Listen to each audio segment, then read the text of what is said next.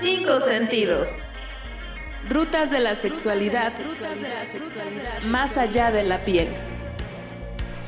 Cinco sentidos.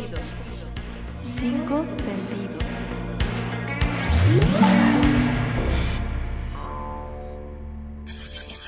Posporno. La pornografía como producto audiovisual y como producto cultural es como de los aspectos más influyentes en, en la sociedad y en la cultura. Y por eso yo me interesé en estudiar la pornografía, porque precisamente eh, muchas veces no se estudia desde el ámbito como de la investigación, de académico y demás. Y se más importante como reflexionar sobre la pornografía, sobre todo por esta influencia tremenda que tiene. Y dentro de esa rama hay eh, una postura que se llama pospornografía, que va justamente en contra, no en contra, pero digamos como que cuestiona muchas de las dinámicas, representaciones, formas en que se difunde y lo que muestra la pornografía. Y la pospornografía pues cuestiona esto, ¿no? Como en una, en pos de mostrar como una diversidad de, de cuerpos, posturas, deseos y sexualidades. Entonces yo me interesé en este tema y lo investigué. Mi nombre es Antonio Romero, yo estudié la licenciatura en comunicación en la UNAM y la maestría en estudios de género en el Colegio de México y también me dedico a la cuestión de derechos sexuales y reproductivos entre jóvenes, asesorando sobre todo proyectos de, de salud para que los jóvenes reciban una buena atención en los servicios de salud.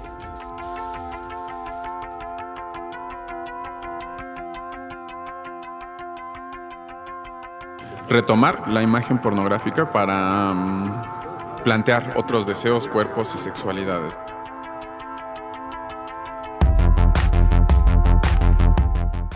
Eh, es que la pornografía como producto de consumo cultural eh, es de las cosas más grandes que existe. Su influencia es así tremenda. Pero justamente está como, yo, yo digo como por debajo del agua porque no se habla mucho de ello, pero su influencia es tremenda. Incluso en un sentido cultural e industrial muchas veces este, muchas cuestiones en torno a medios de comunicación y cómo fue, se fueron desarrollando, por ejemplo, incluso cómo eh, alguna vez fue la cuestión de la lucha entre el formato VHS y beta, ahora como en la cuestión del consumo en Internet, la pornografía siempre jugó como un papel muy determinante hasta en esa cuestión de tecnológica y de medios de comunicación. Entonces, siempre como que estamos hablando, cuando hablamos de consumo cultural y de producción audiovisual, hablamos de cine, hablamos de, televisión y hablamos de otros muchos géneros, ¿no? Pero rara vez nos referimos a la pornografía, cuando su influencia, digamos, es tremenda, ¿no? Eh, el consumo de pornografía a nivel mundial es así, es así colosal, es el producto cultural y de audiovisual más consumido en Internet. Eh, entonces ahí está eso, ¿no? Esa es como la influencia es tremenda y también es una industria, ¿no? Es una industria que genera millones de dólares, ¿no? Y de eso muchas veces no hablamos. Entonces, justamente por este, esta cuestión que luego, como la pornografía, pues digamos, se refiere a la sexualidad y a como un aspecto muy personal, lo personal siempre lo hemos dejado como en como encerrado, ¿no? Así como, ah, esto es mío y no se comenta con nadie y como que se queda detrás de la puerta o en el closet encerrado y no lo solemos hablar. Entonces, sí, la, influencia de la pornografía ahí está y sobre todo como, eh, o sea, entre las personas jóvenes, ¿no?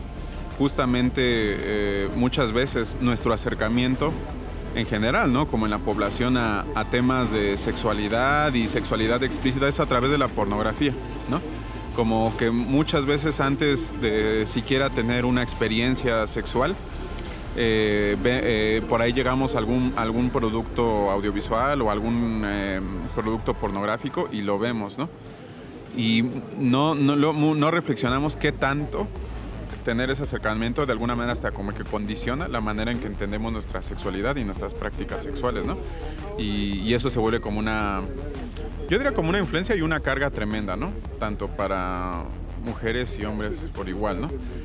Y ahora también en un sentido, pues, eh, eh, si bien ahora los consumos en pornografía entre hombres y mujeres como que están, eh, de alguna manera se han poco a poco igualado, primordialmente, pues la pornografía sí sigue siendo como, como de, de consumo primordialmente masculino y mucha de la pornografía que se elabora, ahorita han cambiado un tanto las cosas, pero la gran mayoría de la pornografía que se elabora como que va pensada, ¿no? Hacia, hacia entre paréntesis, hacia hombres, ¿no?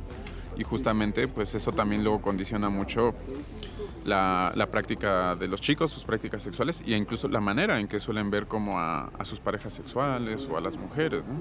Entonces es importante reflexionar sobre ello. Nuestras vidas cada vez son más digitales, como cada vez estamos más tiempo conectados en Internet. Y en ese sentido nuestra identidad y nuestras prácticas ya se han vuelto tremendamente digitales, ¿no? Y nuestro ser digital ya es tan fuerte como el ser cotidiano, ¿no? Que, tenemos en el mundo. Hay una pornografía como se diría como hegemónica, que, que sería como esto de la pornografía heterosexual masculina, ¿no?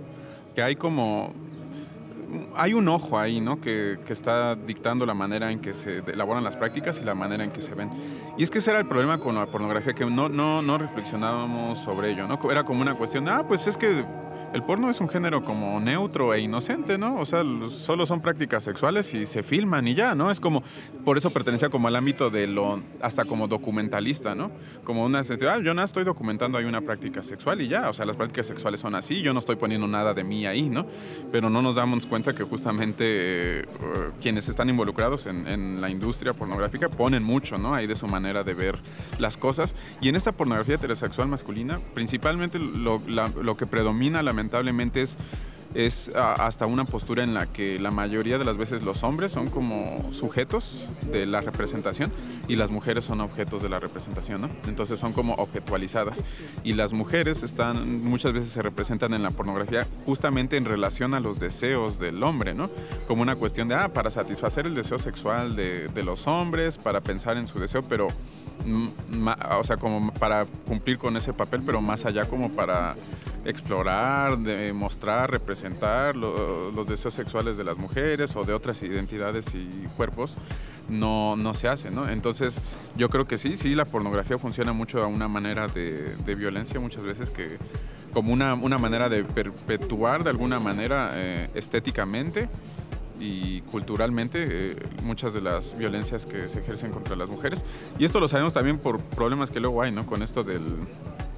Incluso con esas cuestiones como lo del revenge porn, que, que, es, que es esta práctica de que de pronto, sin el consentimiento de una pareja sexual y sobre todo como de, de alguna mujer, que hay unos chicos eh, que andan compartiendo los videos que tienen con sus parejas sexuales o con sus novias y los mandan por grupos de WhatsApp, los mandan por, los suben a portales en internet sin su consentimiento y luego eh, precisamente las chicas se acaban enterando de que subieron un video íntimo que había sido creado para otro propósito pero que ahora es público y lo ven todos, entonces esos problemas son tremendos y eso yo también lo veo como una manera así como de, objetualizar eso, ¿no? Así como, ah, no, no me importa tu deseo, no me importa tu identidad, no me importa tu cuerpo. Eh, a mí nada más es objetualizarlo y lo comparto con otros hombres, ¿no? Y, y sí, en ese sentido también perpetúa mucho de la violencia contra las mujeres.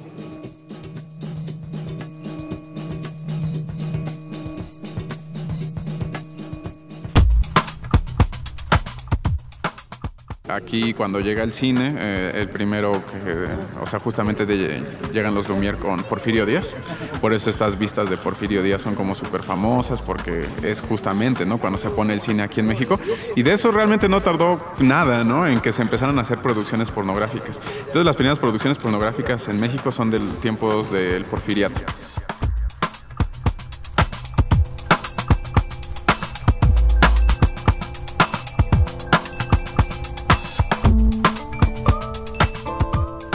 El posporno, antes que ser como una representación, surgió sobre todo como un movimiento político, ¿no? Como una cuestión, una manera de cuestionar esos valores, dinámicas y representaciones que suele difundir esta pornografía masiva, que suele, es esta pornografía como bajo un ojo heterosexual masculino, precisamente porque se consideraba que uno eh, eh, era predominantemente desde un deseo masculino en el cual se objetualizaba el deseo y el cuerpo de las mujeres.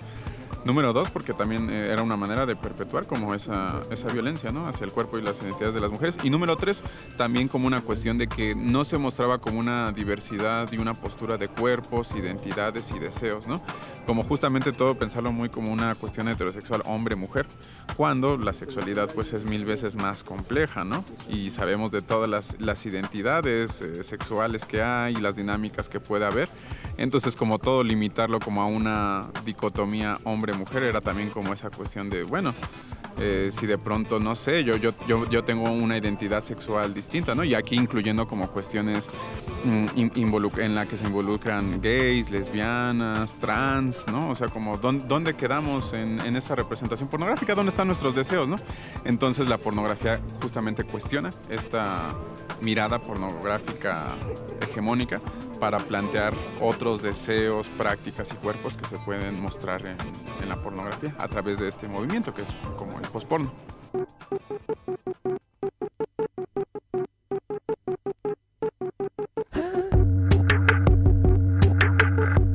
Es que este tema de la pospornografía mmm, ya ha sido más estudiado en Estados Unidos y en Europa. El término sobre todo surgió en Estados Unidos. De hecho, a partir de una actriz de una pornstar que se llama Annie Sprinkle y ella eh, justamente trabajaba dentro de la industria y ella se empezó a denominar como esto, como es que ella decía soy eh, actriz porno y soy feminista, ¿no? Y eso como creo como, ¿cómo, no? ¿Cómo se pueden combinar ambas cosas? Pero ella justamente decía, y lo que yo quiero es como mostrar otro tipo de deseos en esta pornografía, ¿no? Porque yo también estoy harta, ¿no? De, de, esta, de estos valores que se reproducen en la pornografía. Y ella planteó como, sobre todo el concepto, ¿no? Como esa idea. Y de ahí sobre todo migró a Europa también. Y en Europa se volvió como un, una cuestión importante. Y en Europa también se empezaron a involucrar más como cuestiones de diversidad sexual. Ya no solo era como una cuestión de, eh, digamos, las mujeres, ¿no? Como tomando el control de la imagen pornográfica, sino también una cuestión LGBT, ¿no? Y más amplia, como una cuestión de donde se involucraron muchas identidades y cuerpos sexuales.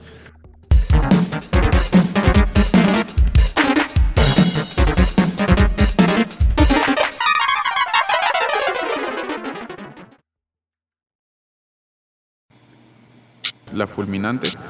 Ella es colombiana y ella relaciona mucho como, habla también de un tema de cómo la pornografía también promueve justamente esta, esta mirada violenta y muy ligada a, como a cuestiones del, del Estado, y del narcotráfico.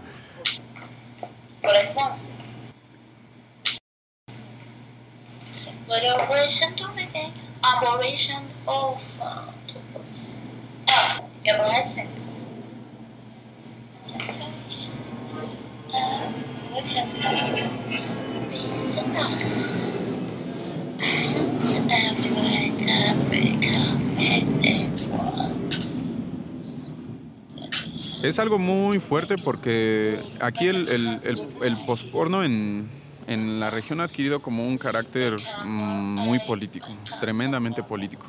Y aquí, sobre todo, es que es sobre todo por nuestro contexto de, de, violencia, ¿no? Y de tremenda violencia en el sentido de que yo platicando con las artistas y las activistas, ¿no? Que trabajan de lleno en esto, es muy fuerte, ¿no? Pero me comentaban que muchas veces antes de siquiera poder expresar y mostrar su sexualidad en una región como esta, no sé si de pronto te identificas como gay, recibes un montón de violencia homofóbica y machista, que incluso te pueden asesinar, ¿no? También algo con, con, el tema de la transexualidad, ¿no? O sea, como que antes de siquiera poder mostrar tu deseo sexual, aquí estamos como en un, en una, en un régimen en el que la violencia ¿no? se perpetúa. Y entonces, como una cuestión de, oye, es que aquí, aquí no solo es de que no podamos mostrar nuestro deseo, sino que por expresar nuestras identidades, hasta nos pueden acabar asesinando. ¿no? Entonces, y en todos los sentidos, ¿no? También con, en violencia contra las mujeres, feminicidios. Entonces, el, el posporno aquí se convirtió tremendamente político y además de mostrar como toda esta postura del posporno de otros cuerpos, identidades y deseos, también se vuelve como una, una se volvió como una herramienta para denunciar los feminicidios, para eh, denunciar la violencia homofóbica, para abogar, ¿no? Como por una apertura y, por el movimiento trans. Entonces, como que se ha, convertido tremendamente político aquí en la región. Trabajé con artistas y activistas que no necesariamente son mexicanas, sino que también son de otras partes de Latinoamérica, pero que muchas veces a través de, esto del postporno como que confluyen y encuentran un lugar de encuentro y ahí eh, empiezan a tejer redes y alianzas, ¿no?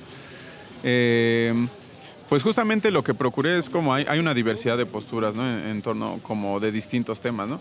Hay y cada quien lo maneja desde su propia identidad, ¿no? Y desde sus propias eh, cuestiones y deseos e inquietudes, ¿no? Por ejemplo, hay, hay una artista, ¿no? Que es colombiana, que se llama Nadia Granados, la fulminante, que ella, este, ella es colombiana, y ella relaciona mucho como, habla también de un tema de cómo la pornografía también promueve justamente esta, esta mirada violenta y muy ligada a como cuestiones del, del Estado y del narcotráfico y en, en, América Latina. Y cómo muchas veces, cómo, cómo se vuelve como una ligazón en la que muchos hombres es como una cuestión de, ah, Em, como, como esta idea del, del, narco se vuelve como un, ideal masculino y eso es cómo se va liga con la, con la violencia sexual y cómo la pornografía también se vuelve ahí un terreno en el que demuestra ¿no? como, como, como esa, esa, e, e, e, esa, esas inquietudes. Entonces ella denuncia mucho eso, ¿no? como, como la pornografía cómo la violencia sexual en la pornografía se liga a otros temas como las masculinidades y el el narcotráfico, ¿no? Entonces eso es algo muy fuerte de ella, ¿no? Que lo maneja.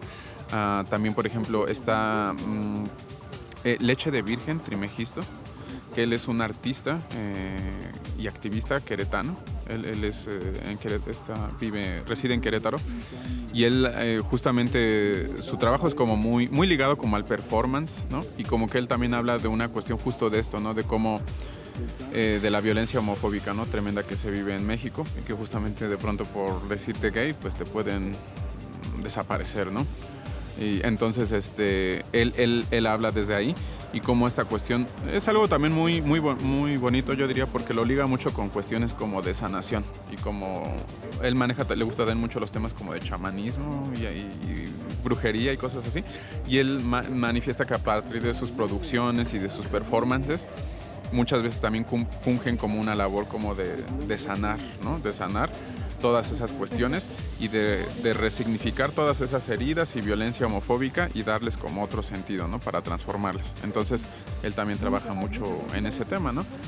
Y muchas otras artistas, también está, por ejemplo, Liz Misterio, que ella es una artista y activista que también, él ya trabaja mucho, por ejemplo, con el tema de la gordofobia, como una cuestión de cómo aquí en, en México, ¿no? Y en general como muchas veces también eso, ¿no? Como, cómo se vuelve una cuestión de que los cuerpos gordos, ¿no? Se vuelve como algo para denostar, para agredir, eh, que, que, no, no, no, pueden, se les priva, ¿no? Como de, ah, no, pueden tener no, no, puedes tener sexualidad no puedes demostrar tus deseos porque tu cuerpo no, no puede ser mostrado, etc. Y ella también aboga mucho desde ahí, ¿no? Y ella de hecho maneja mucho esas cuestiones en torno a la gordofobia y como una cuestión, ¿no? De, no, pues eh, todo, todo cuerpo es gozoso, ¿no? Justamente luego la pornografía nos enseña esto, como de que, ah, solamente tienes que tener un cuerpo así esbelto y el cuerpo perfecto para demostrar tu sexualidad y es así como, no, o sea, la sexualidad la gozamos todas las personas, ¿no? Y de todas las formas y en todas las expresiones, como por qué algo que es tan primordial para la vida humana como es nuestra sexualidad ¿por qué no, no puede ser expresada, ¿no? Cuando es, es, un, es un pilar de la vida de cualquier persona, ¿no? Su sexualidad. Entonces, ella también aboga mucho por eso. Entonces, bueno, son varias artistas y activistas que ahí hablan y de, de muchísimos temas y en distintos ámbitos.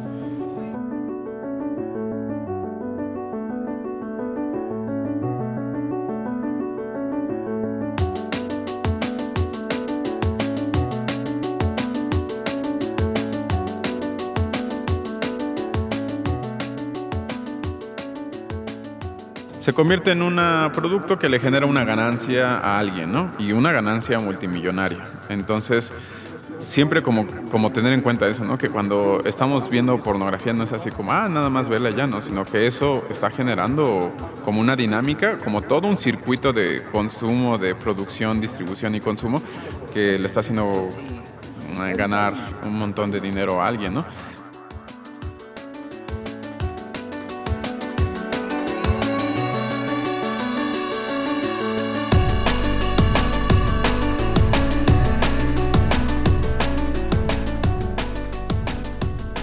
Para mí la sexualidad es como una parte tremendamente importante de nuestras vidas porque no, nos forma, ¿no? Y, y, también es como una manera como de expresar, ¿no? Como nuestros deseos, eh, de que nuestro cuerpo se dé rienda suelta, de, de, saber lo que nos gusta, qué no nos gusta.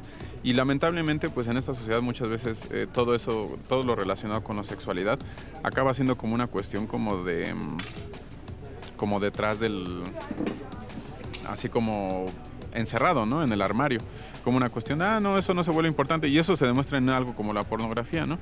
Como justamente, hasta la manera en que consumimos pornografía, ¿no? Eso también nos da mucho para pensar. Justamente, y eh, la pornografía siempre acaba siendo como este consumo oculto, ¿no? Así como de, ah, eh, que nadie me vea, eh, en el cuarto encerrado y viendo porno, pero que nadie, nadie se dé cuenta, ¿no? y cómo justamente pues nos nos ligamos como justamente a, eso, ¿no? Entonces se vuelve algo tremendo. Y justo, por ejemplo, en el postporno se habla mucho también de eso, ¿no? Como de un, de un consumo de pornográfico como más abierto, ¿no? Se, se, hacen también muchos eventos en los que se ven pornografía y se discute sobre eso, ¿no? Abiertamente, sobre, oye, ¿y a ti qué te gusta, a ti qué no te gusta? Eh, ¿qué, ¿qué, cuerpos, qué, qué, deseos, qué identidades te gusta ver representado en el porno? ¿Qué te parece? Porque rara vez solemos hablar de esas cosas, ¿no? Como que el consumo de la pornografía acaba siendo algo como muy individual, ¿no? Y así de detrás en las cobijas, encerrado y a oscuras, ¿no? Entonces, no, es todo lo contrario, ¿no? Como que la, la sexualidad es súper importante y deberíamos de manifestarla y de una manera más, mucho más abierta, ¿no?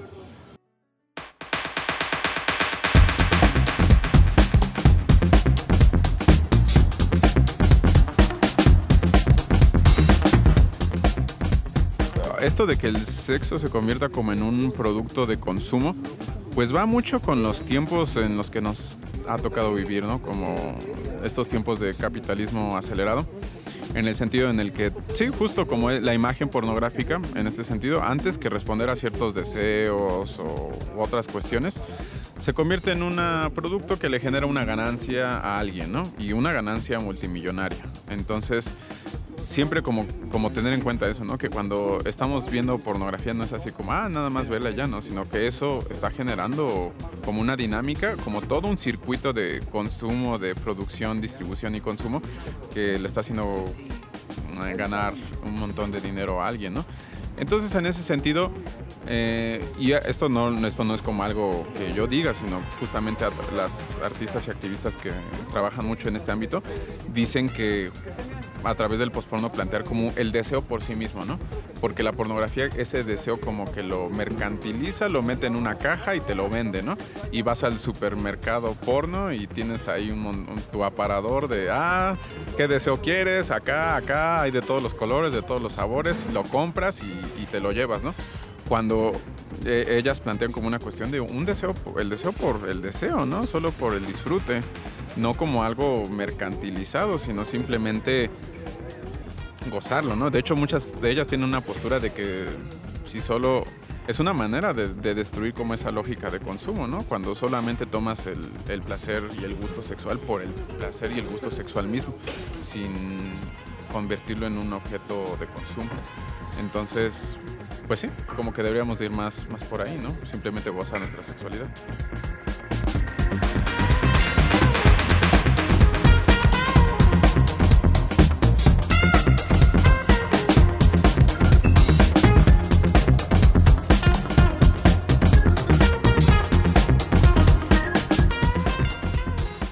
Mi nombre es Antonio Romero, estudié comunicación en la UNAM y estudios de género en el Colegio de México. Me dedico a la divulgación cultural en medios digitales y también eh, trabajo mucho en cuestiones de género, en temas de salud y derechos sexuales y reproductivos. El, el trabajo se llama Mi sexualidad es una manifestación artística y política ámbitos de la pospornografía en el México contemporáneo. Con ese título pueden encontrar la tesis. Eh, también en internet hay como un, eh, justamente un artículo que se publicó al respecto de este tema. Eh, muchas gracias por haber escuchado, por atender al tema. Espero que les interese, les inquiete, les dé curiosidad. Y tomo el altavoz. Cinco sentidos. Rutas de la sexualidad, más allá de la piel. Un programa de Altavoz Radio. Producción, Elizabeth Cárdenas.